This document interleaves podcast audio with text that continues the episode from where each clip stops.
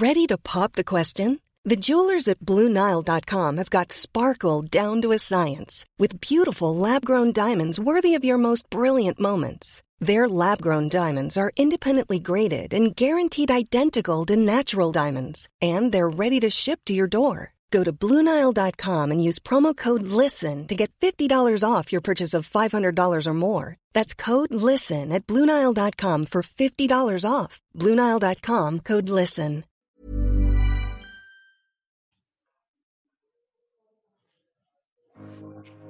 Bienvenidos a este episodio de Éxito Adentro hacia afuera.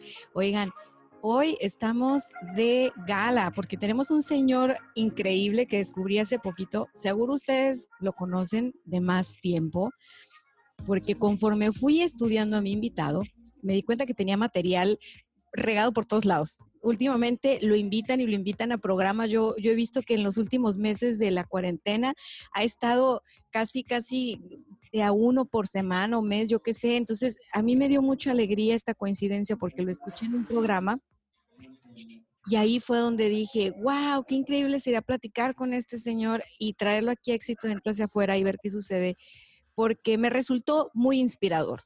Y ustedes saben que éxito dentro hacia afuera se trata de platicar las historias, las anécdotas, las, vamos, los métodos que funcionan, yo qué sé, para ir adentro.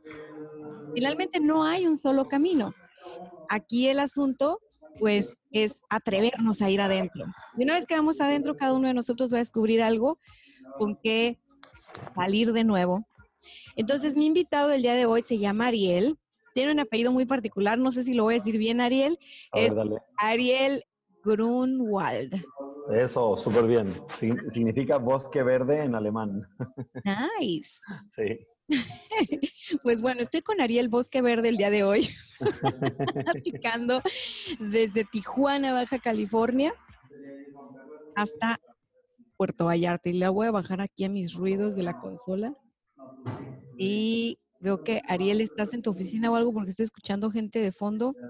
La verdad, me fui al business center de mi edificio porque tenemos como un escritorio en la casa donde mi esposa da coaching y clases y todo. Y ahora que yo empecé a, ver, a dar de vez en cuando entrevistas o hacer lives, lo hago ahí mismo.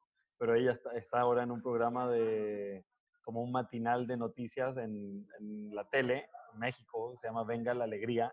Nice. Sí, y pues me vine para abajo. Oye, qué bien, muchas gracias, muchas gracias por, ah, por, buscar cómo sí, por buscar cómo sí hacer esta, esta charla. Oye, Ariel, este, fíjate que ahorita que mencionas a tu esposa, qué bonito equipo hacen, qué bonita energía despiden los dos como pareja. Eh, me, me, gustó mucho ver el, el, dúo dinámico, la dupla que hacen, porque de repente mm, se ve mucho lo contrario en, en, redes, ¿no?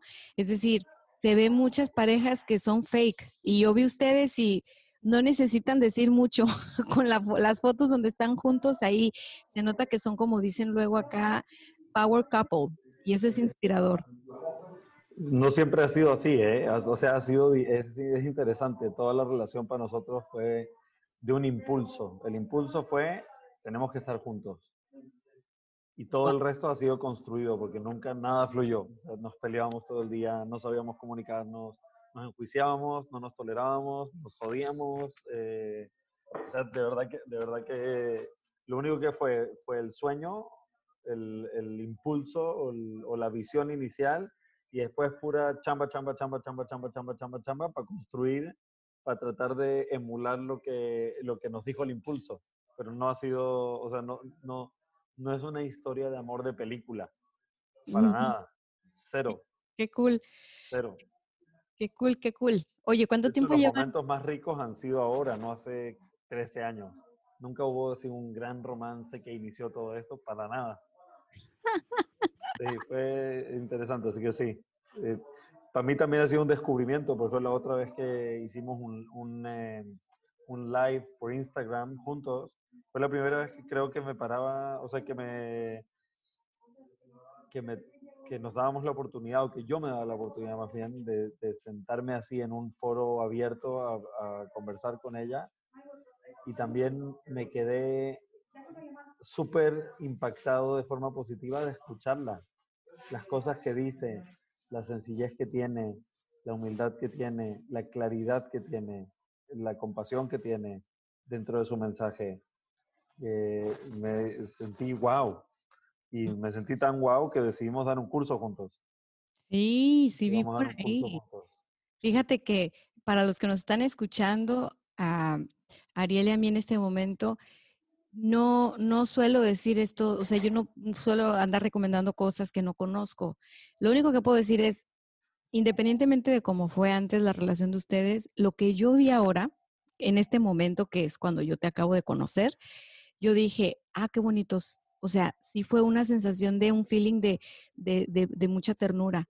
Y no suelo sentir eso, o sea, suelo, suelo percibir, a lo mejor por mi formación y a lo que me dedico, ¿no? Tengo 12 años con una agencia de marketing digital. Entonces, para mí el tema de los contenidos es un tema muy, o sea, sé lo que hay detrás de los contenidos y no nada más por cuestiones de estrategia, sino ya es como de vibra, ¿sabes? Es como, como este feeling de eh, están queriendo colocar algo que no es, etcétera. Y en, y en su caso fue cero así. De hecho, tu contenido en general en Instagram me, me gustó, refleja mucho tu sencillez. Cuando te mandé el mensaje privado de, oye, Ariel, te quiero invitar a trabajar, a, a grabar, yo tengo un podcast y yo te escribí con toda la ilusión de nunca me va a leer porque ya vi que, que Ariel tiene mucho trabajo y así, ¿no? Y me contestas y empiezo a ver tu contenido y dije, qué sencillo. Y me dio mucha esperanza ver que una persona que, que, lleva un recorrido de vida, como, como es tu caso, mantenga como, a lo mejor no fue así antes, pero insisto, ahorita que te estoy viendo y percibiendo, esa, esa sencillez, o sea, es, es te percibo como una persona que trabaja o que está trabajando en el desapego. O sea, en el no, no apegarse a la nada. Y se me hace un trabajo bien fuerte a nivel espiritual. Pero bueno, déjame te. Totalmente. Wow.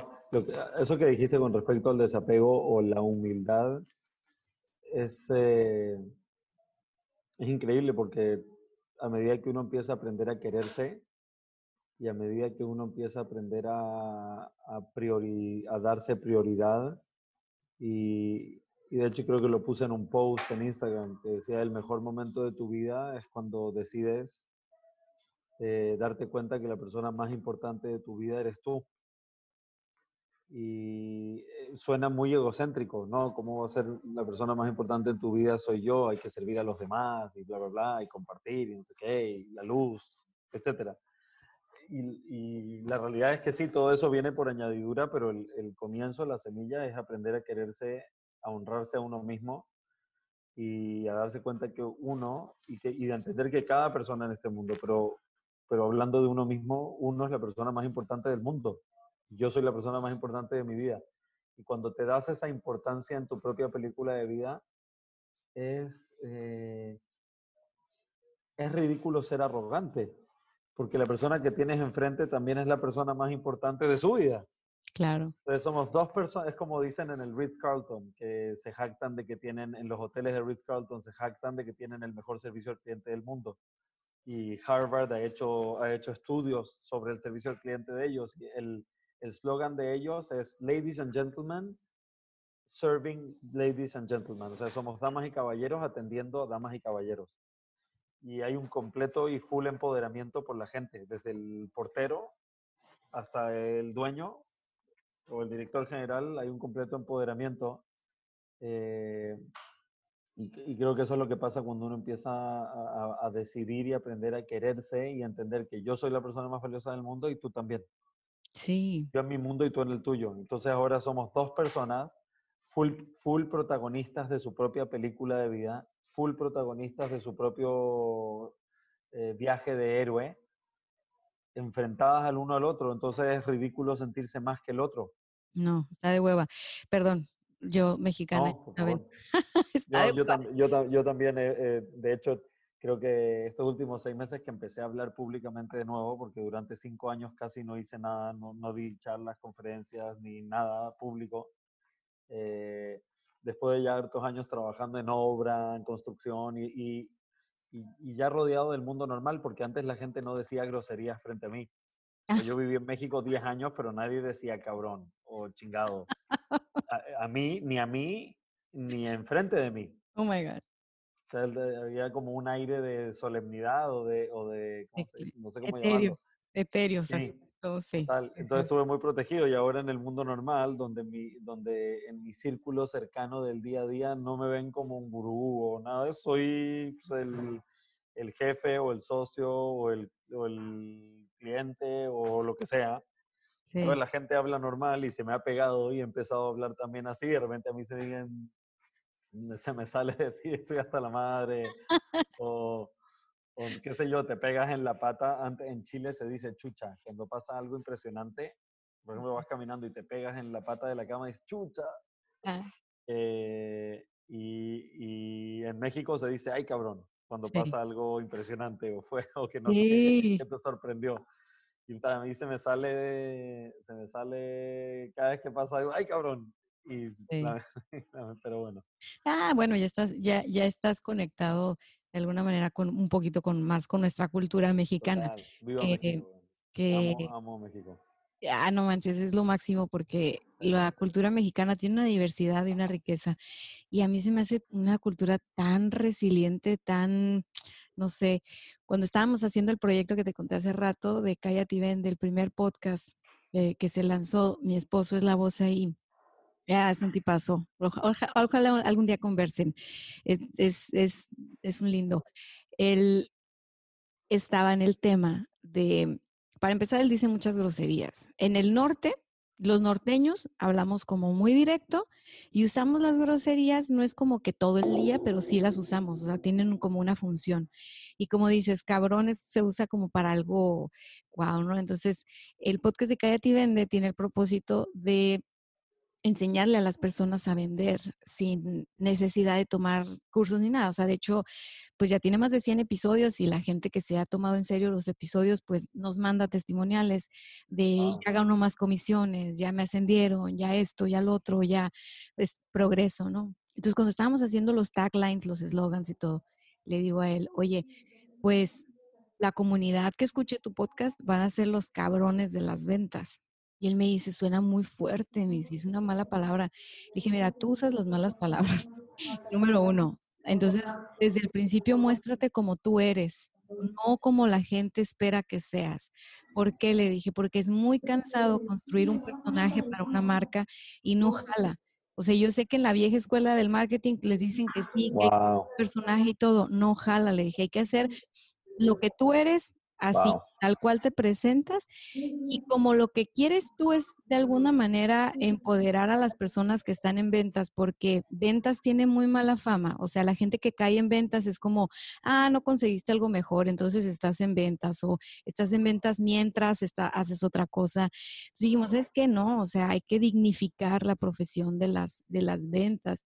Y de ahí sale lo de, lo de cabrones de las ventas. Entonces en México nos entendieron muy bien, pero en otros países donde no entienden eso, ay, Ariel, que casi nos queman en leña verde, o sea, ¿Solo por ese, por el- usar el término? el de cabrones. Sí, sí, Gerardo siempre tiene que explicarlo, o sea, que desde un lugar de respeto, que lo que queremos es que sea como este, este, siéntanse orgullosos de ser vendedores. O sea, el buen vendedor no es el que estafa, el buen vendedor no es el que está engañando ni nada. O sea, el buen vendedor es el que se encarga de detectar qué necesita su cliente y le brinda un servicio para ayudarle. O sea, el buen vendedor, en, pro- en pocas palabras, se dedica a servir.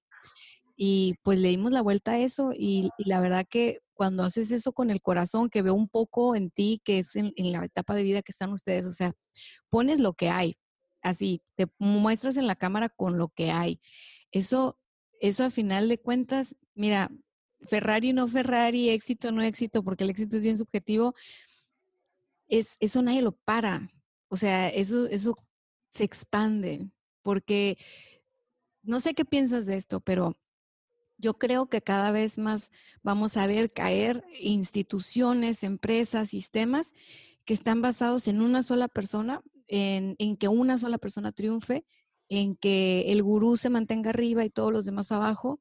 Por ejemplo, ahora que ves anuncios de gente que capacita ah, en marketing y en ventas, estos gurús salen disfrazados y salen como hablándole ofensivamente a su audiencia. Es que eres un pendejo si no te inscribes ahora en mi curso. Wow, yo vi ese anuncio y dije, caray, o sea, ¿qué, qué tan lastimada puede estar la gente como para aceptar ir con alguien que se pone por encima de gurú y que aparte le somete desde el anuncio, o sea, y veo que, que, caen, o sea, ¿tú, tú cómo ves?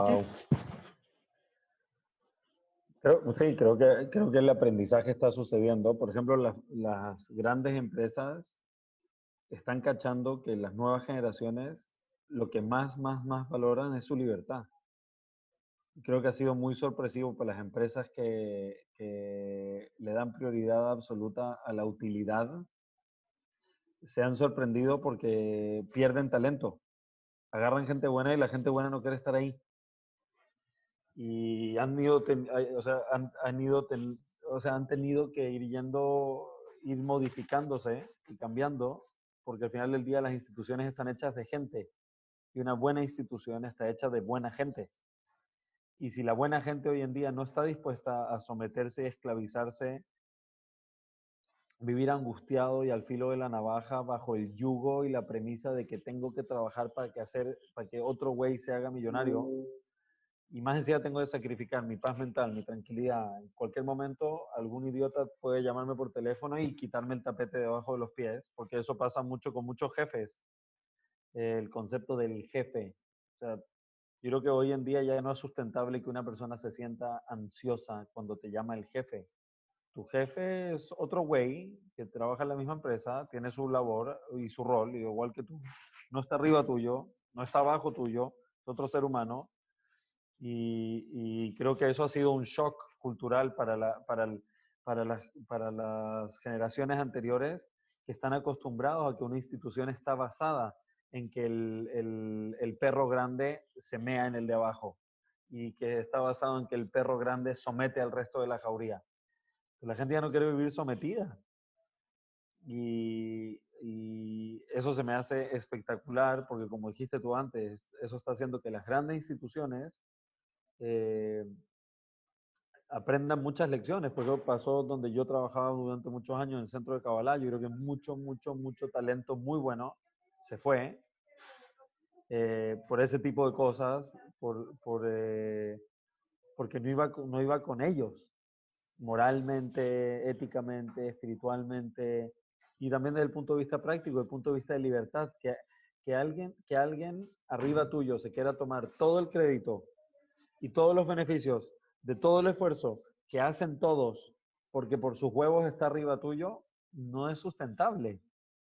Y los únicos que aceptan esa situación es gente, o sea, es, es gente que está en una situación de, en una posición de abusado y está vibrando en esa, frecuencia, en esa frecuencia. Voy a someterme a una situación de abuso donde hay un abusador y un abusado, y a mí me toca ser el abusado, y después hay otros güeyes que les toca ser el abusador, pero al final del día son lo mismo, el abusador y el abusado vibran en la misma frecuencia y están todos juntos ahí metidos, pero creo que, creo que como las generaciones de abuso están pasando y, la, y los, la juventud o las generaciones más jóvenes no quieren eso. Y eso le está enseñando mucho al mundo. Eh, le va a enseñar a los políticos, le va a enseñar a los líderes religiosos, le va a enseñar a, los líderes de cultos eh, espirituales, donde no es sustentable. Porque yo, cuando, yo muchos años cuando estuve en la Kabbalah pensé que eran todas esas cosas, todos esos eh, comportamientos abusivos eran propios de un culto religioso. Pero me di cuenta que no, esos comportamientos abusivos son propios de casi todo mundo sí. en, el, en, en una sociedad jerárquica, donde hay pocos arriba que controlan a muchos abajo y los muchos de abajo eh, se revientan el lomo por complacer a los de arriba y estamos terminamos ayudando a otros a cumplir sus sueños. ya Y no perseguimos nosotros los nuestros. Y eso que dices me hace pensar que como colectivo ya estamos vibrando diferente al punto que se va a generar una masa crítica lo suficientemente significativa como para que eso, eso cambie. Creo que va a ser sorpresivo para las grandes cúpulas de poder, ya sea a nivel global y también a nivel institucional, instituciones, instituciones locales, empresas, empresas grandes, empresas pequeñas, instituciones religiosas, gobiernos y todo. Yo creo que las cúpulas de poder se van a sorprender eh, al, porque, porque sienten que tienen todo bajo control. Yes. Y creo que se van a sorprender cuando llegue el momento que se den cuenta que la gente no está bailando la música que ellos pusieron y, va a ser un shock porque llevamos miles de años viviendo bajo esta premisa. que obviamente pasó, eh, todas las monarquías y los imperios eran basados en esto, es donde hay un güey que es el único güey que debe ser feliz. Todos los demás nos tenemos que fregar y ayudar a ese güey. Y en su momento fue el emperador, en su momento fue el rey, el terrateniente, el whatever. Hoy en día es el jefe, el director general, pero al final del día la vida no es para eso, no vine a hacer a nadie feliz, ni vine a ayudar a los demás, ni vine a dedicar mi vida a, hacer realidad el sueño de los demás. Vine a este mundo a ser feliz yo y a cumplir mis sueños y muchas veces mis sueños van están entretejidos con los sueños y los anhelos de otros y se generan colaboraciones virtuosas y eso está increíble. Sí. Pero de ahí a someterme a otro, ya, ya. O sea, ya, se fue el tren, ya pasó, full pasó de moda. Y creo que les va a tardar un rato en darse cuenta porque la gente en posiciones de poder generalmente está borracha de poder. Está embriagada. está embriagada de estar ahí. Sí, les va a pasar como a los dinosaurios. Digo, ojalá que, que, no sea tan dramático con, como un meteorito, porque eso nos carga a todos, pero les va a pasar como a los dinosaurios, porque no, no quieren soltar, no quieren soltar. Esa generación de los boomers le ha tenido mucho miedo a pasarle la estafeta a la generación que viene después de los boomers y ya no hayan que inventarse. No me voy a poner muy conspiradora ni nada, porque mira, no le entro a eso, pero, pero mi intuición me dice que eh, pues, todo lo que estamos viviendo ahora es un tema de, de, lucha de poder y de querer mantener el control y el status quo a toda costa, pero pues la vida siempre encuentra camino, la vida siempre se abre camino a la, a la evolución y se van a sorprender de veras cómo van a, van a ver el ser humano tiene la capacidad interna en sus células de, de, regenerarse, de transformarse, de ganar inmunidad en muchos sentidos, no nada más a nivel físico, a nivel psicológico, a nivel emocional, a nivel espiritual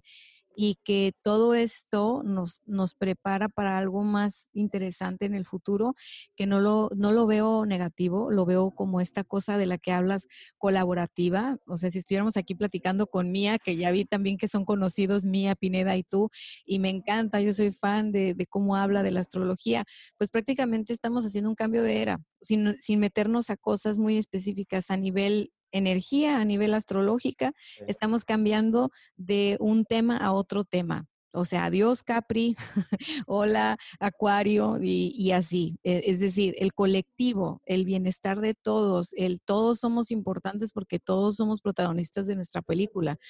Y está padre decir, hey Ariel, ¿cómo vas en tu película? Fíjate que acá desde mi película sucede esto. Y si bien tu, tu chamba, tu misión aquí es simplemente ser feliz y experimentarte en esa persona que es Ariel en esta vida, con todo lo que lleva la vida de Ariel, el, el tú vivir full esa parte puede inspirarnos a otros que estamos viviendo nuestra película. Y si esa inspiración nos lleva a nosotros a actuar de alguna manera, pues qué alegría, qué bendición, es, es, un, es, una, gran, es una gran cosa.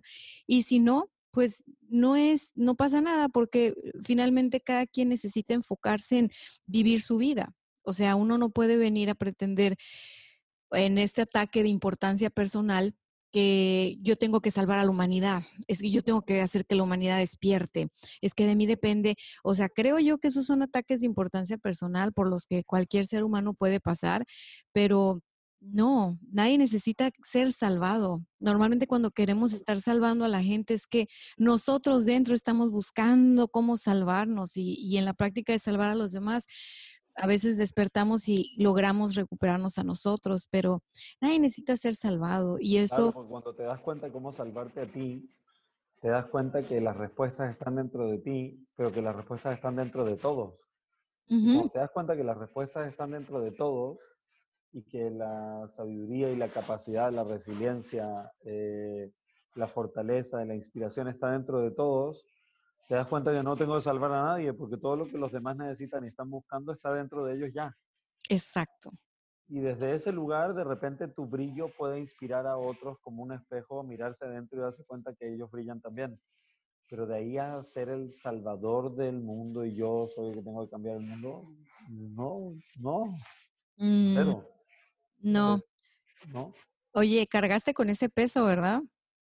La verdad que es interesante, porque mi, mi, mi periodo de, de maestro espiritual, formalmente, eh, en el centro de Kabbalah, que duró un poquito más de 13 años, no fue, lo que me motivó nunca fue, mirando atrás, me doy cuenta que aunque, aunque lo que enseñábamos y el mensaje que dábamos es hay que cambiar el mundo y improving people's lives, mejorando las vidas de la gente y que vamos a traer el Mesías y la salvación y bla, bla, bla.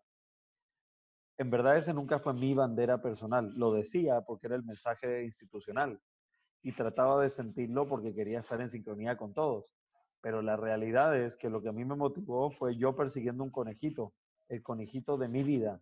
O sea, yo no estaba ahí por salvar el mundo, yo estaba ahí por mí, porque un rabino vino a mí en un sueño y me dijo que yo era su elegido para difundir su enseñanza en el mundo hispano. Y ya, y eso me hizo sentir especial, le habló, le habló mucho a mi Aries, adolescente, aterrorizado de ser adulto y aterrorizado de que no me fuera bien. Y dije, wow, qué cool, encontré un lugar donde me van a cuidar, donde puedo seguir siendo niño y donde más encima eh, piensan que soy especial. Y entonces eso me llevó ahí, pero estaba ahí en un, estaba ahí en un, en un proceso muy personal. No fui ahí a salvar al mundo, fui ahí a buscarme a mí. Ya. Entonces, a diferencia de muchos otros, yo tenía muchos compañeros que sí vibraban con esta idea de let's change the world y no sé qué y, y todo. Y yo sí decía también por, para, no, para no desentonar, pero la realidad es que yo estaba ahí por mí, no por el mundo. Y hoy en día me doy cuenta que muy en el, muy, muy en el fondo de mí sé que, que el único que puede salvarse es uno mismo a uno mismo. Ajá. Podemos inspirarnos mutuamente. eh, y compartirnos un vaso de agua en la, en la carrera de la vida y todo y está cool eh, eso, porque hace feliz a ambas partes cuando hay un compartir eh, sincero, disfruta el que da y disfruta el que recibe. Sí. Y obviamente cuando hay un compartir arrogante, eh, sufre el que da y sufre el que recibe al final. Sí. Entonces eh, es rico dar, no porque es una responsabilidad hacerlo, sino que es rico dar porque it feels great. Ujú, O sea, ujú. se, siente, se siente rico cuando uno comparte sin expectativa, desde el fondo del corazón, con entusiasmo, eh, con humildad, con, con gratitud. Eh, lo- el gran regalo que te das es darte cuenta que tienes algo para dar y te conecta con tu abundancia interior. Entonces, tú le estás dando algo al tipo, a la otra persona, que, que algo que la persona necesita y te estás regalando a ti y él te está regalando a ti la oportunidad de conectar con tu abundancia interior, de sabiduría o de lo que sea. Entonces, es, desde ese punto de vista creo mucho en compartir. No creo ya en compartir desde el punto de vista de que yo tengo que salvar al mundo, yo tengo que cambiar el mundo, yo tengo que cambiarte a ti o salvarte a ti, o que yo tengo que ayudarte a ti y si no te ayudo está jodida. Cero. Confío en ti y en tu proceso, así como confío en mí en mi proceso. Sé que la vas a hacer en algún momento de alguna forma, sé que yo la voy a hacer en algún momento de alguna forma y que el viaje es hermoso, a veces tiene tragos amargos y tiene ciclos como cualquier cosa en la vida, a veces de día, a veces de noche, a veces llueve, a veces sale el sol, a veces hay olas, a veces está tranquilo. Y es parte del proceso natural cíclico de la vida y parte del proceso natural de una persona de entender que la vida tiene ciclos y aprender a, a- a agradecer y a saborear cada ciclo. ¿Hace cuánto dejaste la, la escuela, el centro de Kabbalah? Hace cinco años, lo dejé en el 2015, en marzo del 2015, así que cinco años y cachito. Ya. Eh, y de nuevo, fue un- el mismo impulso que me llevó ahí, fue el mismo impulso que me sacó de ahí. Ya. Eh, persiguiendo el mismo conejito, Ujú. buscándome a mí. Y, sí, y me di cuenta que, que me había perdido a mí mismo en esa situación y tomé como el siguiente paso, 14 años después de haber, tomé el primer paso de encontrarme, que es dejar todo atrás y hacer esto. Aprendí mil cosas, me enriquecí de muchas formas, tuve la oportunidad de enriquecer a otra gente de muchas formas y ya como que terminó ese ciclo y decidí emprender un nuevo ciclo y nuevamente dejé todo atrás y empezar de nuevo. Es interesante porque creo que la vida es así de, de de entrar y de salir y de abrir puertas y de cerrar puertas y de lograr identificar cuando ya toca seguir correteando a ese conejito por otra dirección y de tener el valor de decir, va, me voy a corretearlo, eh, en, lugar de, en lugar de quererse quedar ahí en esto que parece estable y permanente, porque la vida es un constante cambio y la vida, la evolución como tal es, es un poco lo que nos estás platicando, el dar y tomar, el dar y recibir sin expectativas, ¿sabes? Simplemente por el hecho de estar conectado con la vida y de sentir lo que se siente estar vivo y conectando con otros seres vivos. A mí tuve una experiencia de corretear el conejito así, estaba más chica, más, más chica, y yo creo que eso nos pasa a lo mejor en, en la adolescencia a muchos que pensamos de esta forma hoy en día. Digo, pues no estoy tan grande, pero tengo 34, entonces sí, sí estaba mucho más chica cuando, cuando me tocó esta parte también de dejar atrás, pero no tenía que ver con religión, tenía que ver con otra institución en mi caso, y era la política. Y resulta que como joven adolescente, yo fui líder estudiantil en dos ocasiones y a mí me llamaba mucho ese, o sea, tenía este llamado, esta, esta fuerza, me gustaba mucho estar con la gente, me gustaba mucho hacer cosas, pero me estaba buscando a mí también. O sea, estaba conociéndome a mí, estaba conociendo qué puedo hacer. O sea, para mí era como salir a jugar con mis amiguitos. Hey, ¿qué vamos a hacer hoy? O sea, ¿qué, qué plan? ¿Cómo, ¿Cómo le ayudamos a los migrantes? Digo, yo crecí en una ciudad que es una ciudad muy, muy intensa, que es Tijuana, donde empieza la patria. Entonces, muchas veces, todo lo que yo he hecho en mis proyectos tiene que ver con, con que no estoy plantada en la ciudad más fácil de estar, ¿no? Eh, ahora sé que todo México está patas para arriba, pero bueno, desde que soy chiquita aquí en esta ciudad, o sea, tienes que aprender a hacerla, o sea, tienes que aprender a mantenerte a salvo, tienes que aprender a muchas, muchas cosas. Y cuando fui estudiante, ese, ese fue como el, camino.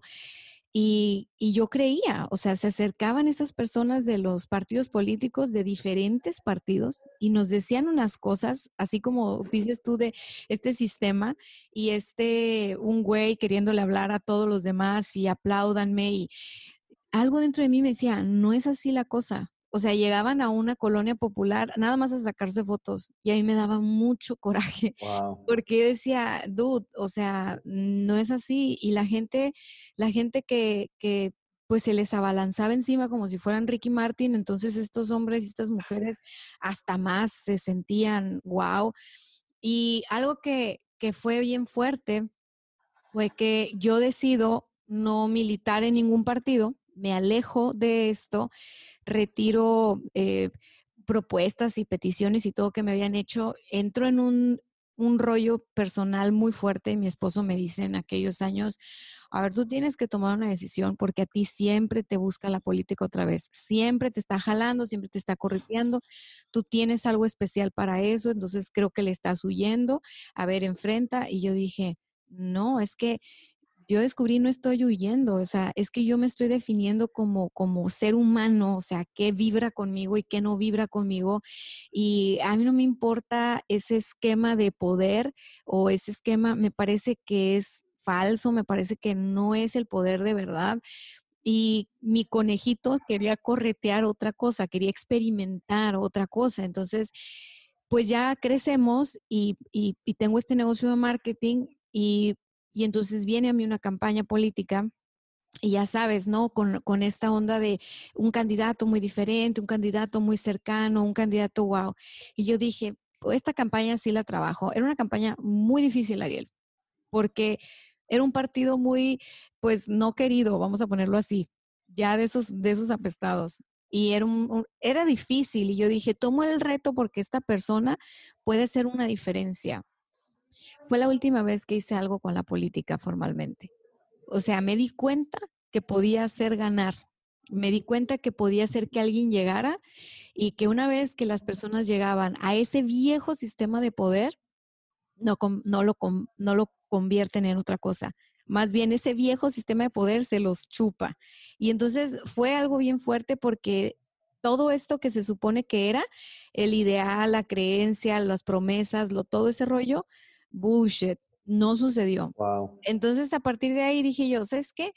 Esto no es para mí porque es una pérdida de tiempo. Y si yo siento que estoy perdiendo el tiempo, es decir, que aquí no va a suceder nada, a otra cosa mariposa. O sea, no voy a poner mi energía, mi talento, mi vida en cosas que no van a, en, la dirección que yo vibro. Entonces, hace más o menos el mismo tiempo que tú mencionas, tú dejaste el centro de Cábala y yo dejé el ambiente político, todo lo que eso implica. Entonces, creo que, creo que son nuestros, nuestros ascendentes. Nuestro Aries nos llevó ahí y luego el ascendente nos sacó que en este caso tu ascendente me decías, ay, te trabaste un poquito. Ahí no, yo estoy. Ah, tu ascendente creo Leo, ¿no? Y mi ascendente eh, Libra. Bueno, estamos, estamos reinventándonos. Ariel, ahora que vimos que nos podemos salir de un lugar, así como entramos, con esa misma fuerza y hacer algo diferente, sin saber qué va a pasar, porque yo supongo que tú no sabías qué iba a pasar. Yo no sabía qué iba a pasar. ¿Qué le dirías a la gente que dice, ¿sabes qué? Ya no puedo más, ya el lugar en el que estoy ya no es más para mí, o sea, no tienen el valor tal vez o la fuerza que tuviste tú. ¿Qué les dirías? ¿Dónde encuentran esa fuerza? En verdad, me encantaría responderte esta pregunta y decirte, darte así como una fórmula que pueden usar, pero para serte bien, bien honesto, no, he sido una persona que ha dejado que, las cosas lleguen a su límite. O sea, siento que las grandes decisiones las he tomado ya cuando llegué a una calle sin salida. Eh, cuando literal siento que o tomo la decisión o me muero. Y entonces eh, hasta ese punto lo llevé. Entonces, por ejemplo, cuando, cuando, cuando me salí del, centro de Kabbalah, entre que me salió el impulso o la, o la insinuación y me llegó la claridad, pasaron unos meses. Y entre que me llegó la claridad casi completa y tomé la decisión, pasaron otros meses. Y esos meses fueron meses de vómitos, diarrea, insomnio, eh, llanto, ansiedad, casi, casi pánico, te podría decir.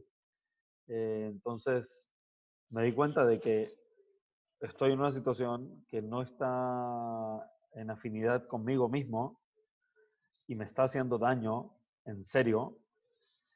Y entonces eh, llegué a un punto donde, donde caché que o, o, o tomo acción o me muero. No sé si físicamente, pero es como, así se siente, se siente como la muerte. Esas son como las dos opciones. Es puerta número uno, hasta aquí llegó tu vida. Puerta número dos, seguir viviendo. Y entonces en esas situaciones he elegido seguir viviendo.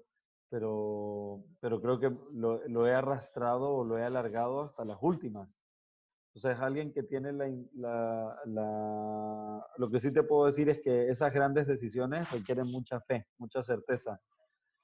Y no recomiendo tomarlas con dudas. Es un compromiso. O sea, por ejemplo, si alguien se quiere independizar, ok, independízate. Pero comprométete con ese proceso de, independizar, de, independizarte con el mismo nivel de compromiso que entra un jugador de fútbol a jugar la final de un mundial. Onda literal, a matar o a morir. Porque si vas a andar con dudas, lloriqueando, dudándote, eh, eh, ¿cómo se llama? Arrepintiéndote, eh, teniendo remordimientos y todo, o sea, no va a jalar. Y no es que no va a jalar porque no era bueno, ni es que no va a jalar porque no te lo mereces, ni es que no va a jalar porque no te corresponde. Sí, sí te lo mereces y sí te corresponde, pero no va a jalar porque tú mismo lo vas a bloquear porque, porque no estás en la frecuencia vibratoria necesaria para materializar eh, lo que estás buscando. Entonces, Y por eso yo creo que mucha gente le es necesario someterse a una situación de un jefe. No digo que siempre estar eh, dentro de una institución o trabajando para alguien sea malo, para nada. Por ejemplo, yo creo que hay gente genial que jamás podría brillar su luz eh, o cumplir sus sueños si no fuera en un marco institucional. Por ejemplo, científicos, alguien como Einstein. Jamás hubiese tenido el tiempo, la lana, el laboratorio, el apoyo, la infraestructura para, para ah, eh, descubrir o revelar los avances que, que logró si no hubiese estado bajo el marco de una institución como Princeton, ¿cierto? Con esa lana, con esa seriedad, con esa infraestructura. Entonces, para alguien así, su brillo más grande no era en un laboratorio en su casa, ni era inventando algo solo, era tal vez, sí, estando ahí. Entonces, no, digo que, que, no, que sea la respuesta para todo mundo es hacer todo solo y por ti, ¿no? Yo creo que hay mucha gente que puede brillar su luz dentro de una institución o dentro de un trabajo, trabajando con alguien o para alguien pero también creo que hay mucha gente que está ahí por miedo. Y esa gente que quiere, ser, que quiere, que quiere volar con sus propias alas, que quiere volar con su propio momentum, porque al final del día una de las cosas que te da un jefe, por ejemplo, si yo trabajo en una empresa restaurantera y vamos a abrir un nuevo restaurante y me mandan a Tijuana a abrir un nuevo restaurante, voy súper confiado. ¿Por qué voy súper confiado? Porque la empresa ya trae, ya trae el momentum, ya trae la inercia, la inercia de certeza, la inercia de fe, la inercia de seguridad, la inercia de visión, la inercia de que, de, básicamente la seguridad de que este negocio sí funciona, la trae a flor de piel porque ya lo hicieron y ya le funcionó. Pero para que ya le hayan hecho y haya funcionado, hubo algún güey en algún momento que tuvo la ansiedad de empezar que tuvo la angustia, que tuvo el, miedo, que tuvo las dudas, que tuvo que enfrentarse con, esas dudas y superarlas hasta construir suficiente momentum para llegar a creer. Hay gente que, que sí anhela eso, a crear su propio momentum, de que creo que se puede y se puede porque yo creo que se puede y que, y que, que tal vez su camino sí es independizarse y, a ellos sí les digo, o sea, trabájate, trabájate, trabájate y entiende que el día que tomes una decisión eh, eh, drástica es como si fueras un jugador entrando a la, cancha de fútbol en la final del mundial. No puedes estar con dudas, no puedes estar distraído, no puedes perder el foco, no puedes tener remordimientos de lo que pasó anoche. Olvídalo. Entras a la cancha a matar a morir como un gladiador a pelear con un león o matas al león o el león te mata. Hay una frase bonita del éxito de John Maxwell que dice que el éxito es como luchar con un gorila. No, no luchas hasta que te cansas, luchas hasta que el gorila se cansa.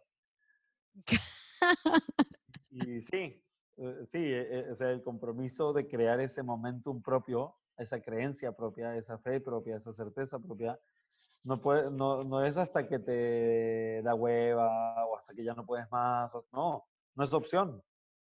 Es hasta que salga. Entonces tienes que seguir dándole, dándole, dándole, dándole en tu compromiso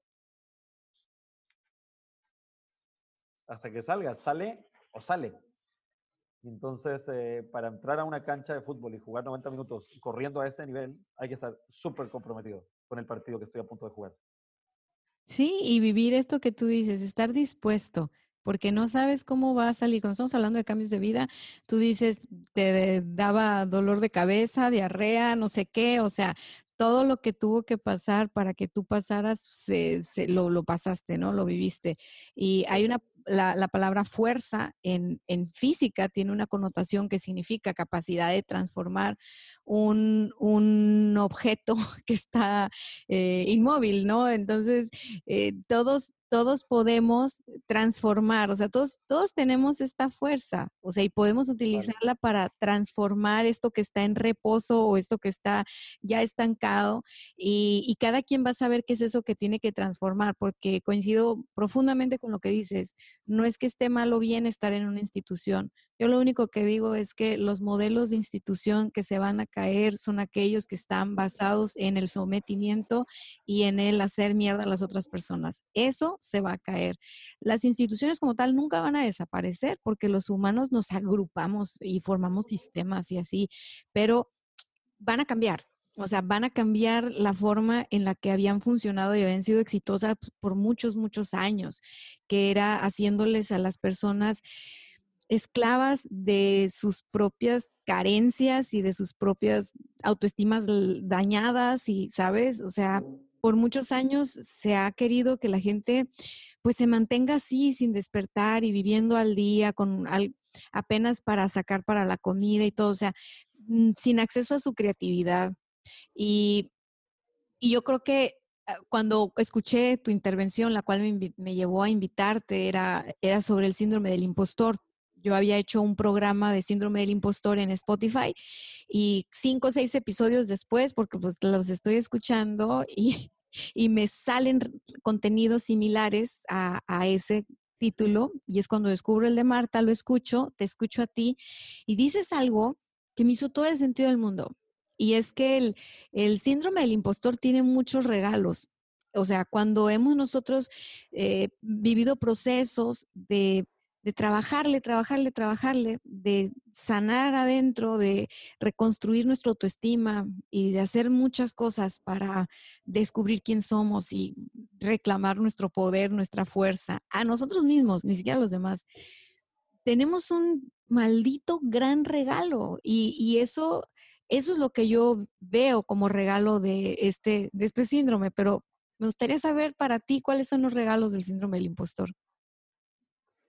Mí, ok. Creo que pienso que el síndrome del impostor es alguien que se duda a sí mismo. dudo mi valor, dudo mi capacidad, dudo mis logros, dudo mi... Me dudo. Es alguien que se duda. Y creo que dudarse puede ser algo muy sano, porque dudarte te hace observarte. Y observarte te lleva a aprender mucho te lleva a aprender acerca de ti, te lleva a aprender acerca de, de lo que quieres, de lo que no quieres, te, te lleva a aprender acerca del dolor, eh, sentirte apachurrado, aplastado, sentirte impostor, sentirte que no vales, te, da, te, te puede ayudar a construir mucha compasión, porque, porque hay mucha gente que se siente así. Entonces pienso que que en mí, yo no soy experto en el tema, o sea, no tengo ningún estudio eh, formal con respecto al tema del impostor, pero sí he leído algo. Eh, y mi investigación básicamente lo que entendí es que eh, el, el, impostor es simplemente el superhéroe antes de darse cuenta de que era poderoso. Y eso está cool, porque los que eran poderosos y no pasaron por ser impostores, generalmente en las películas, por ejemplo, Superman. En Superman, los güeyes que eran poderosos y que siempre se supieron poderosos eran los villanos. Eran unos hijos de la chingada que querían destruir el mundo. Eran, eh, estaban eh, gobernados por, por el deseo de control, por el deseo de ser temidos, por el beneficio propio, por sus emociones oscuras. O sea, era gente de mierda, realmente. Y, los, y los héroes son gente que no sabía que era poderosa y descubrió su poder. Y como descubrió su poder y no lo dio por hecho, no siempre lo tuvo, sino que lo adquirió. Pero no solo lo adquirió, sino que se dio cuenta que siempre lo tuvo y lo activó a través de reconocerlo.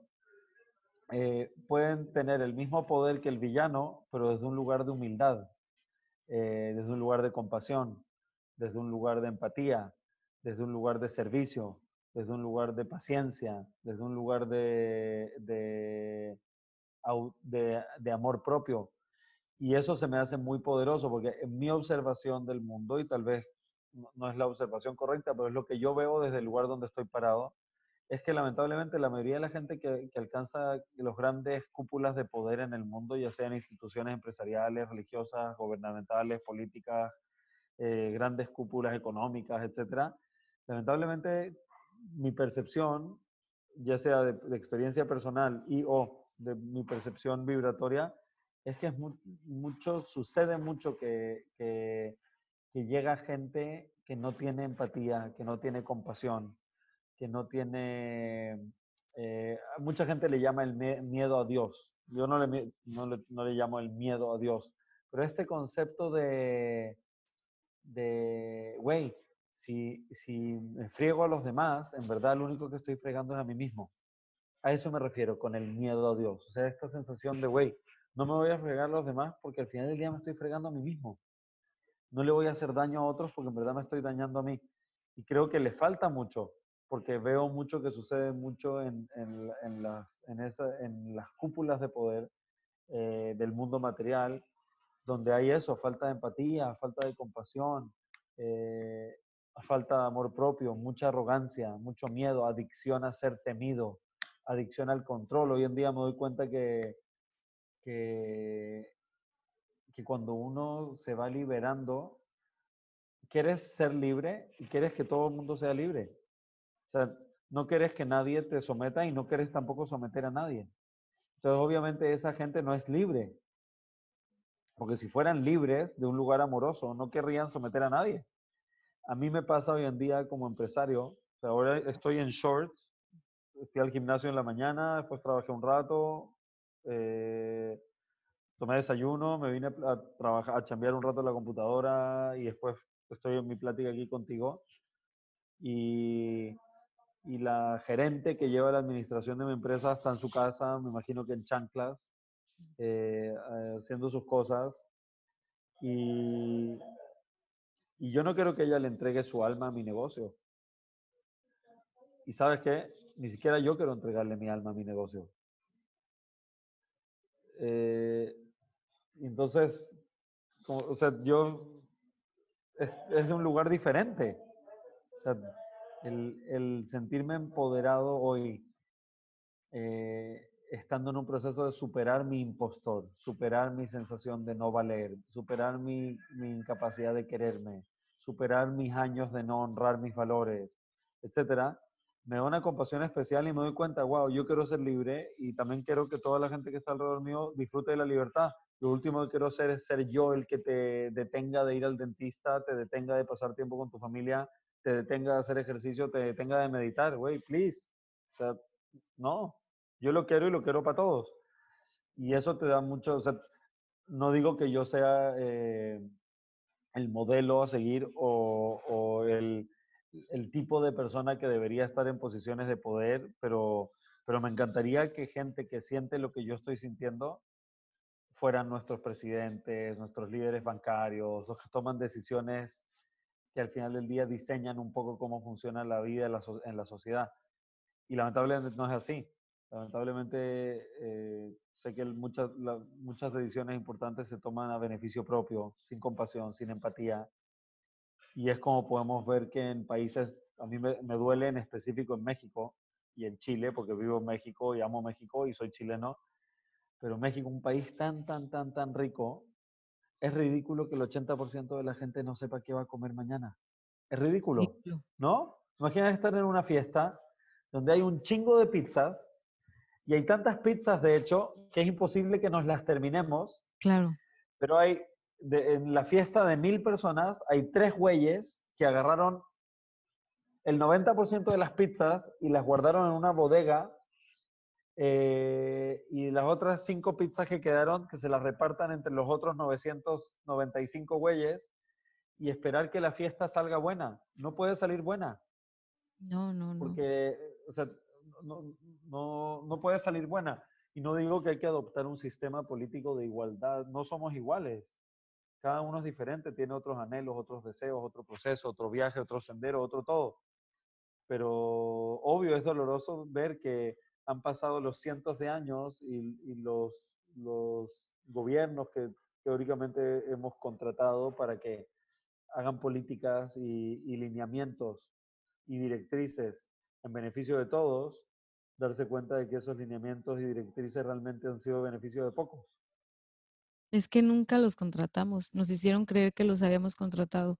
Mira, los contratamos, nosotros pagamos su sueldo y también ah, eh, nosotros los elegimos. por eso son servidores públicos, porque están al servicio del público.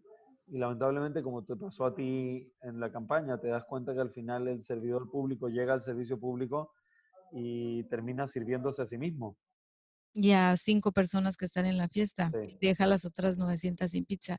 Y eso te genera un, a mí me generó repulsión, me generó asco, me generó como caray, neta, o sea, nunca va a cambiar esta cosa. Y, y entonces mi conejito quiso correr en otra dirección. Y ahorita que te escucho, recuerdo eso. Lo único que se me ocurrió fue, bueno, vibremos otra cosa. Cuando como colectivo vibremos otra cosa, se va a generar masa crítica y entonces vamos a tener gobernantes o gente que esté encargada de hacer esas cosas que están buscando pizza para todos. Y no me En verdad, ¿te puedo decir algo con respecto a eso? No son ellos, no son ellos. el, abusador, o sea, el sistema abusivo solamente funciona de una forma, donde hay un abusador y un, y un abusado, donde hay un victimario y una víctima. Y el gran problema es que la buena gente de este mundo, para mi gusto, la mayoría de la gente buena, que tiene buen interior, que tiene buena leche, que, tiene, que, tiene, que está conectada con su, con su bondad, con su compasión, lamentablemente no cree en sí misma y no se sienten merecedores de algo mejor. Y entonces eh, realmente el enemigo no son las cúpulas de poder corruptas, por eso como dijiste antes, no vale la pena perder el tiempo y la energía eh, revolviendo los temas conspirativos, etc al final del día no va por ahí la cosa. Lo que sostiene todo esto es que la gente buena no se siente merecedora de, tener un, de, de ser feliz. Y ahí es donde digo yo, viviremos otra cosa, viviremos diferente. O sea, para mí fue un acto de decir, tenía muchas cosas muy servidas para poder crecer, vamos a decir, en esta carrera que se llama la política. Y dije, pues no, me voy a empezar de cero en otra que tiene que ver con el desarrollo personal, que tiene que ver con el coaching, que tiene que ver con el, el yo tenía estas ganas de decirle a todo mundo, tocarle la puerta, como cuando tocas las puertas en las campañas y decirle, señora, usted vale un chingo y no venga a creerse cosas que, no son. Ese fue... me pasó hace dos semanas? ¿Qué? un fin de semana lo estuve pensando y terminó el Shabbat, el sábado, que generalmente lo uso como un día de descanso, de reflexión y familiar, le mandó un mensaje a Omar Chaparro, que es un amigo querido, eh, eh, y le dije, güey, lánzate para presidente. México no necesita que alguien haga políticas. México necesita que alguien los reeduque y les recuerde que sí se merecen ser felices. Porque al final del día, ¿cuándo te va a llegar lo que te mereces? Cuando te, cuando te te autonomines merecedor. Y solamente va a pasar cuando todos decidan no aceptar nada menos que eso que todos nos merecemos. Y entonces, que para cada uno es diferente, pero a medida que cada uno se despierta y decide no aceptar nada menos de lo que te mereces, las cosas no pueden cambiar. Por eso le dije, güey, preséntate presidente, párate en frente de la pantalla y dedícate seis años a hacer que México se sienta merecedor. Pues México es un fenómeno muy interesante. Es el único país que después de la colonia, cuando se independizó, siguió otros ciento y tantos años buscando quién, bajo quién someterse. Bien, ¿quién lo dominó? Imagínate, qué loco. O sea, todo el resto de América se independizó y nunca más miraron para atrás. México siguió haciendo lobby internacional a ver qué monarquía quiere someter a México.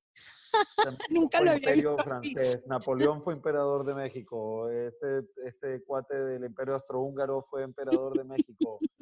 Presidente Santa Ana, que básicamente vendió a México por tres chicles y una caluga, ese güey fue presidente como ocho veces. Lo mandaron a la cárcel en Cuba por tranza y lo extrañaron tanto que lo trajeron de regreso a ser presidente de nuevo. O sea, en verdad es, una locura.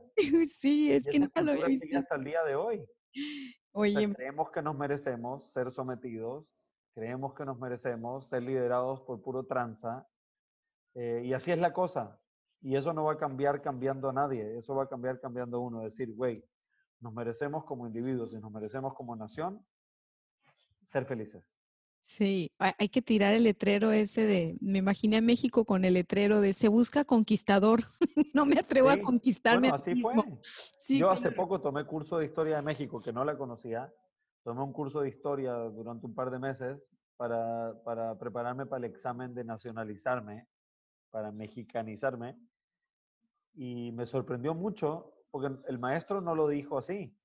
pero fuimos revisando la historia y esa es la conclusión que yo saqué. ¿Qué onda? México se independizó y al día siguiente fue a buscar quien lo someta. Y después lo único que hizo fue elegir y reelegir y reelegir y reempoderar al güey más tranza posible. ¿Qué onda? Dije, eso la única forma que eso pase es una nación que no se siente merecedora, un pueblo que no se quiere.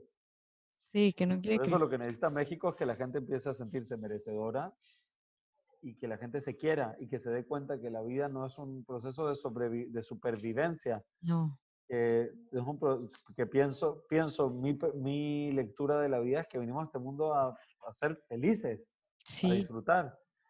Y eso no deberíamos aceptar menos que eso. No acepto menos que ser feliz. Claro. No, no venimos a este valle de lágrimas. Yo nunca me creí eso. Y cuando estábamos en las misas y decían, por mi culpa, por mi culpa, nunca pude hacer esto. Me regañaban tanto y yo con las manitas así, miren, el catecismo. No, yo decía, ¿por qué? No, o sea, ya, ya desde chiquita mi generación yo creo que es medio rebeldona. Pero eso que dices, mira, caray, qué, qué bonito como lo pones, porque tú que estás viniendo de Chile, tú tienes una visión fuera de esta caja y entonces puedes ponerlo muy, muy, muy claro, ¿no? O sea, necesitamos conquistarnos a nosotros mismos. Yo le decía... imagínate, los, aztecas le dieron la bienvenida a tres gatos locos y se sometieron... Por miedo. Se sometieron en dos segundos por miedo, por respeto, por profecía. No, por... ese no fue respeto, ese, ese, fue miedo y... y, imagínate, e, esa ciudad, Tenochtitlan, ¿verdad? Plan.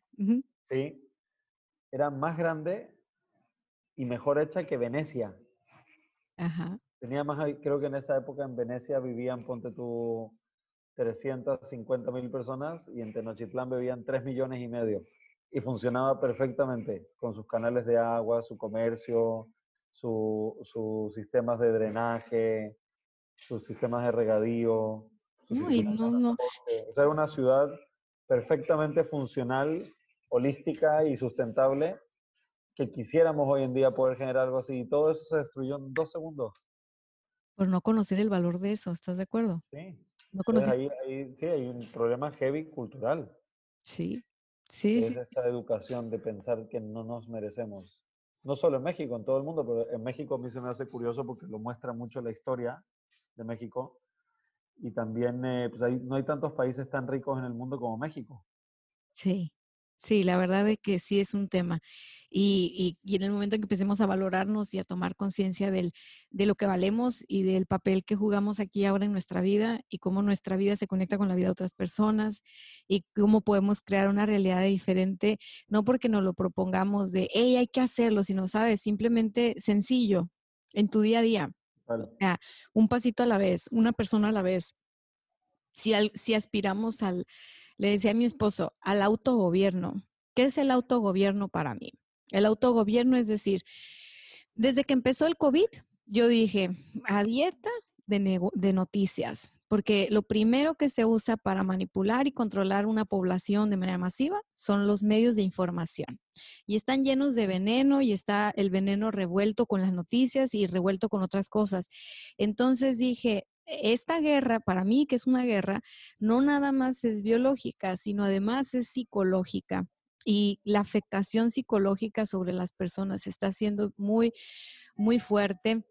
Y le decía, ¿sabes qué? Independientemente de que él diga, el presidente que tú quieras o el encargado de la salud que tú quieras, es momento de nosotros a ver, preguntarnos hacia adentro, vibrar hacia adentro, qué nos hace sentido para cuidarnos.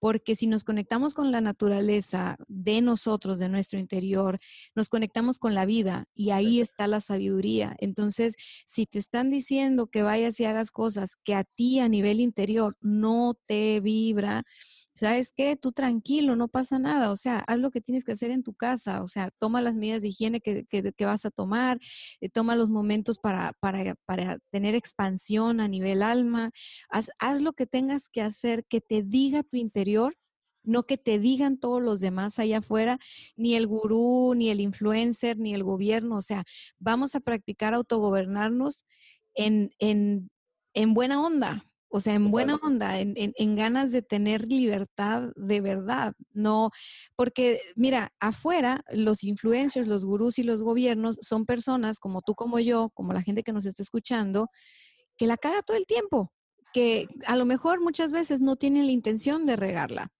Pero entonces, si estamos nosotros dándoles el poder de controlar nuestra vida y de que nos digan qué hacer, entonces estamos viviendo los errores y las equivocaciones de otras personas. ¿Por qué no mejor nos atrevemos a, vivir nuestros propios errores, a crecer de nuestros propios errores? Yo, yo no sé, yo no sé cómo tú ves, yo sé que tú tuviste COVID y que viviste toda esta experiencia y me imagino que es ser súper fuerte a nivel este papá, ¿no? Cuando tienes hijos, creo que muchas cosas cambian.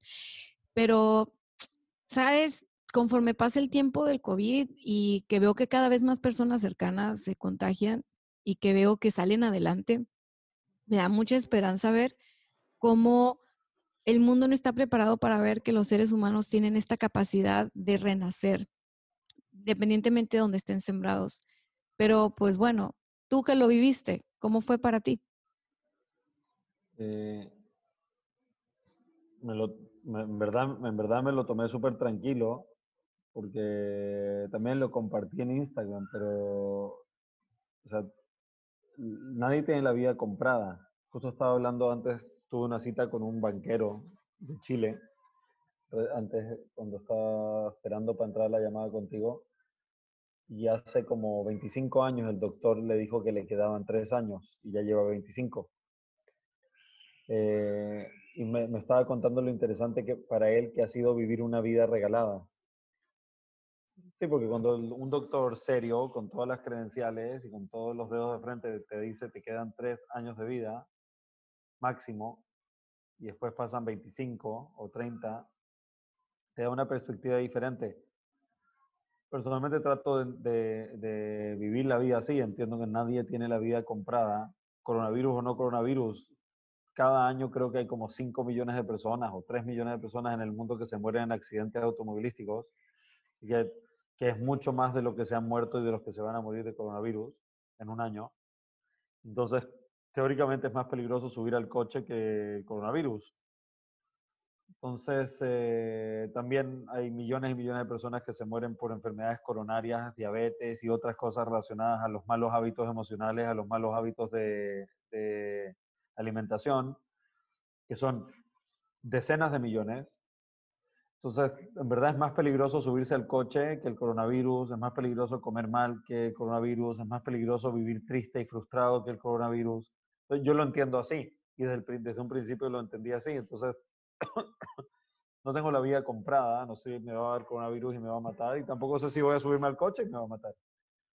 Lo que sé es que estoy aquí ahora y, lo único que me dediqué fue como a cuidar a los demás porque entiendo que la gente tiene mucho miedo y de hecho cuando ya me dieron de alta el doctor y ya habían pasado 21 días desde mi último síntoma, que es el triple de lo que recomienda la CDC, que dice que te puedes salir 7 días después de tu último síntoma. Yo me esperé 21 días eh, por extra respeto a la gente eh, estuvo interesante, sí, sí, creo que sufrí un poquitito de, y fue cool vivirlo, un poquitito de, de discriminación. No. ¿Sí me explico? Claro. Sí. Es, como, es como los sidosos en los años 80. un güey que tiene sida, no lo mires porque te puede contagiar. Caray. Eh, sí, fue, fue interesante. Eh, soy medio ermitaño, así que me dio lo mismo. No es que, sí, la verdad. Eh, o sea, no es que me afectó prácticamente mi vida, pero fue interesante observarlo, observar, eh, observar la situación. Entiendo que la gente tiene mucho miedo, pero yo prefiero tratar de vivir sin miedo. Eh, y mientras estuve coronavirus me dediqué a estar con mi familia, a comer rico, a ver películas chistosas, a cagarnos de la risa, a leer, a trabajar desde mi casa, a súper confiar en mi equipo, darme cuenta que, que la gente con la, con la, que trabajo es tan chingona que resuelven las cosas mejor sin mí que conmigo. Y entonces me dio el regalo de estar como, como observando a un grupo de gente muy chingona haciendo algo muy chingón eh, y sentir profunda admiración y agradecimiento por toda la gente con la que trabajo. Eh, Qué regalo, ¿eh? Sí, darme cuenta que estoy ahí, pero que no es mío. Y, y eso ya lo sabía, pero en verdad lo sentí. En verdad me di cuenta que, que aunque un negocio sea tuyo, no es tuyo, el negocio tiene su energía, su vida, es una entidad aparte a ti y vive, existe y todo. Sí, tal vez un sueño que tú tuviste y todo, pero es, es una combinación de muchas cosas y cuando te das cuenta, a mí lo que me salió es mucha gratitud por todo. Eh, Bonito. eso fue cool. Eh, más lo demás, el tema de trabajar desde casa está súper. Eh, me encanta pues, la gente que trabaja conmigo, que, que no tiene que estar en obra de construcción, que puede, que puede trabajar desde oficina. Me encanta que han estado haciendo home office y sé que eso les ha traído más, mejor calidad de relación con sus hijos y todo. Y a mí también. Y me gusta, es la dirección en la que yo quería, es la que, dirección en la que, a la que yo quería ir. Así que lo que el coronavirus me hizo fue darme un empujón más agresivo para, para ir en esa dirección, que es más libertad, más independencia. Y obviamente ya a nivel práctico del negocio, sí, afecta que todo se pare. Eh, eh, hay muchos negocios que no van a, que no van a salir de esta. No, Eh, iguales no. No, Eh, o, o iguales o abiertos. Yo, yo me imagino la gente que justo abrió un restaurante, por ejemplo, aquí en Puerto Vallarta, que tiene que pagar renta, que pagó el guante, el traspaso, que compró mobiliario, que contrató a todo el mundo y todo. A ver cómo le haces recién abriendo un restaurante para pagar todas las cuentas, la renta y toda la nómina sin vender un hot dog. Sí, Es claro. imposible. Sí. Entonces, está- eso está muy heavy.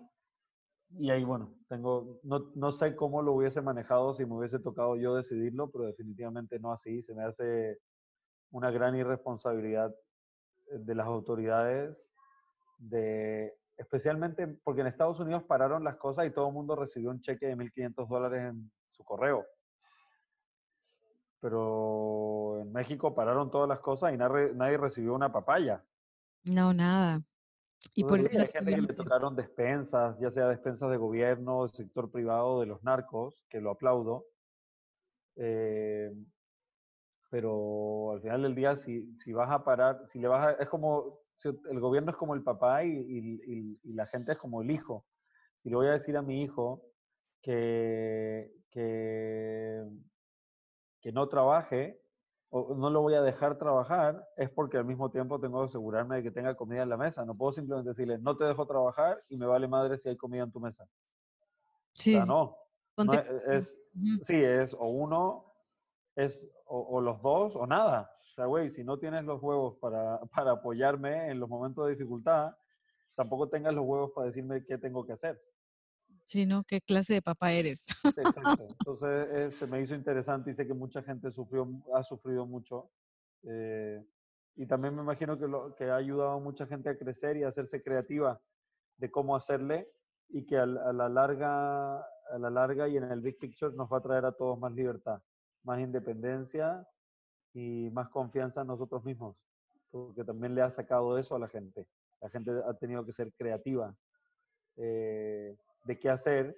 Por ejemplo, para mí este proceso de coronavirus me, me hizo hacer todos estos lives, Ya, estar en mi casa y todo.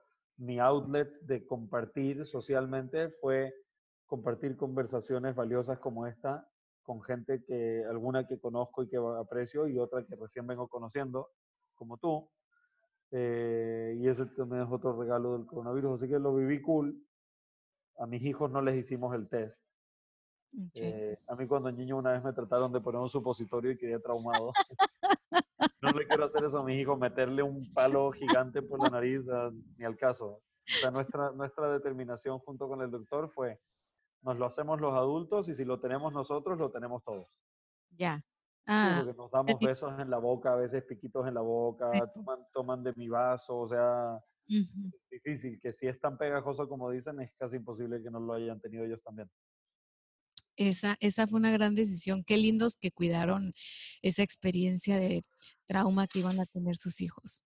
La verdad. ¿Viste ese, ¿Viste ese meme? Que, un meme que decía, lo único que falta es que salga la vacuna del coronavirus y que sea un supositorio. no lo vi. No lo vi. No lo vi, pero no lo dudo. sí, lo, lo peor que puede salga la cura y te la tengas que meter por el culo. Ay, Ariel, ¿cómo me has hecho reír? eh? No, no pensé Ay. que fueras a ser tan chistoso porque todo mundo en redes sociales estaba esperando a que tú regreses como con una sotana inspirado y les digas qué camino de vida tomar. Y yo decía, ¿por qué? Si no ven que este dude es la cosa más libre que hay, no les va a decir qué hacer. Y me has hecho reír mucho, te agradezco demasiado esta conversación. Y, y- y qué padre, qué padre que estás experimentándote en esta etapa de vida. Yo creo que de lo contrario no hubiera vibrado contigo, no te hubiera encontrado, no hubiera Claro. dicho, hey, ¿qué hay aquí? y todo. Y, y me parece muy rico que cada vez eh, podamos ver personas que, que han pasado por muchas cosas en su vida, que se han reinventado, que, que dicen ahora es así o ahora es así, y que no se están limitando a tiene que ser siempre así, estable y perfecto. Y pues eso es tanto como estar muerto desde mi punto de vista. Entonces, me, me ha gustado mucho. Quiero preguntarte ya para ir cerrando, porque pues sé que tienes muchas invitaciones y mucha chamba y, y quiero ir cerrando este programa. Cada que me pongo a platicar con alguien, porque como verás, yo de entrevistas no sé nada, o sea, yo no soy una entrevistadora, yo, yo me pongo a platicar. Me gusta mucho saber de mis invitados. ¿Qué es el éxito para ti? El éxito es algo bien subjetivo. El éxito es algo bien subjetivo. No vale ya la definición del Ferrari ni nada. Esos, esas definiciones de, de éxito colectiva que la verdad, pues nos han confundido por años. Entonces, ¿qué es el éxito para ti? Yo creo que aprender a quererse y aprender a ser feliz. Porque, como dices, el típico, la típica imagen del éxito como el Ferrari y todo. He conocido mucha gente que tiene el Ferrari y, y muchos de ellos viven amargados porque no saben dónde estacionarlos, porque lo- no sé qué cabrón les tiene envidia, porque se les rayó un piquito de no sé qué, porque el chofer hizo no sé qué y sienten que le... O sea, si no aprendes a ser feliz eh, y a quererte y a honrarte, sin Ferrari, no hay Ferrari que, que baste. Yo creo que para mí el éxito es eso, aprender a ser feliz, aprender a quererse y, y todo lo que emana de eso. Ariel, ¿dónde está Dios? Yo, mira, el- la, la mejor definición que he escuchado hasta ahora es de un autor israelí, un historiador israelí, que le hicieron la misma pregunta en, una, en un foro en, la India. Y le preguntaron que si cree en Dios. Y él dijo, mira, hay dos dioses. Un dios es el que es el que nos pintan, es el que nos pinta en nuestra cultura occidental, que es eh, un Dios que premia y castiga, que prefiere a algunos por sobre otros, un Dios que tiene ideas muy claras de cómo te tienes que vestir, con quién te tienes que acostar, en qué posición deberías tener relaciones sexuales, eh, qué tienes que hacer con tu lana, eh, etcétera, etcétera, etcétera. Dijo, en ese Dios no creo, güey. O sea, ese Dios para mí no existe. Y después hay otro Dios que es una fuerza infinita que está detrás de todo y que está dentro de todos nosotros y dentro de todo y que es, es todo y está en todo. Y en ese Dios sí creo full. Eh, entonces, ¿dónde? Aquí y ahí y en todo lo que hay entre medio. Y, y eso, sí, ya- sí, ya no, no, no tengo ningún tipo de apego o creencia a ese Dios bíblico Barbón, que, De sí, los- que premia y castiga. güero, alto. Sí, ya sé cómo lo ponen Sí, en las estatuas. o- o- o negro y sin barba, pero, pero no creo en el, en- en- por ejemplo, como judío, la Biblia, di- yo soy judío, la Biblia dice que so- los judíos es el pueblo elegido. Ay, Y qué es muy fresa. interesante. Sí, es algo muy interesante, ¿cierto? Es el, el libro más vendido en toda la historia, que es la Biblia, el Antiguo Testamento. Es el bestseller de todos los tiempos. Eh, es interesante porque dice que, que- que Dios me prefiere a mí por sobre ti. Y a mí hoy en día se me hace la pelotudez más estúpida que podría jamás creer de que, de que Dios, o sea, esa fuerza infinita detrás de todo, tiene preferencias y me encuentra que yo soy más chingón que tú. ¿Qué pelotudez más grande? Sí, era un dios, bo- un dios medio borracho y narciso. Sí, rarísimo. Un Dios que dice a los, a, a los padres, si tu hijo es rebelde y glotón, llévalo con los ancianos del pueblo y apiédrenlo a, apiédrenlo a muerte. Esto dice en la Biblia. ¡Oh! ¡Ay, qué horror! Claro. Ay, no, no, no, no. Sí, no. y en, en es- eso se me hace una, una tremenda pachotada, una pelotudez. Y obviamente ha sido un conflicto para mí cómo enseñarle a mis hijos las cosas de la Biblia sin transmitirles ese virus estúpido que es de pensar que Dios prefiere a unos por sobre otros o que premia y castiga. Porque tienes que agradar a Dios dejando de ser tú, ir en contra de sí. naturaleza y tantas cosas que nos hemos contado como humanidad y como cultura. Y sabes qué, una vez alguien me dijo, ¿y si Dios no existe? Pues bien fácil, Él se lo pierde, porque muchos creemos en Él y muchos le sentimos este amor y vibramos este amor que si no existe, pues él se lo pierde, hombre. Pero mientras tanto, a mí me ha inspirado demasiado y si es acaso un invento del hombre, creo que ha sido el mejor. Yo se lo agradezco al que sea que lo haya inventado. Pero déjenme experimentarlo como yo lo experimento, que no me apego a los libros. Totalmente, yo creo que, yo creo que esa es la, la gran clave, es liberarse de cualquier, cualquier prejuicio o preconcepción y, y tú conectarte con el Dios que a ti te empodera, que a ti te llena, que a ti te inspira, que a ti te motiva. Y ese es el bueno, el que te somete, el que te aterroriza, el que te hace sentir menos, te hace sentir culpable, o que te hace sentir impuro, o que te, o que te amenaza de castigarte o de condenarte por siempre, ese, a la chingada ese güey, Ajá, por no favor. sirve, güey. Sí, sí, you're fired, le vamos a decir. Sí, you're fired. ¿cuál es el reto para ti más grande en este momento? En este momento. Eh, te, lo, te lo voy a compartir. Eh, interesante que uno no se- Cuando abro otra ventana en la compu, ¿tú me sigues viendo? Sí. Ah, ok, perfecto. Eh, pues creo que miedo. El, eh, miedo, todavía estoy trabajando en tema de miedo, miedo de que, de que mi negocio no funcione, miedo de tener que ser dependiente de otros, miedo de, de, de perder enfoque y caer en mis viejos hábitos de victimizarme y de no confiar en mí mismo. Eh, sí, Miedo. miedo. Y sí, y en, y en verdad lo que sí quiero, que es el otro lado del miedo, es quiero que, que mis cosas sean súper exitosas y las de todos los demás también. Quiero ser súper independiente y súper, eh, y eh, eso, depositar mi confianza dentro de mí y en esa fuerza divina, eh, no en nadie externo. Eh, quiero seguir enfocado en mi, en mi camino de, de amor propio y, empodera, y empoderamiento. Em, quiero que no solamente, no solamente fluya la lana, sino principalmente fluya la paz, que fluya la sabiduría para poder manejar las cosas en mi vida de forma holística, de forma ecológica, de forma eh, Sustentable. integral. Quiero, quiero estar inspirado e inspirar. Y obviamente el reto más grande es el miedo, el miedo de todo eso sí. para mí. Y es, y es interesante, es interesante.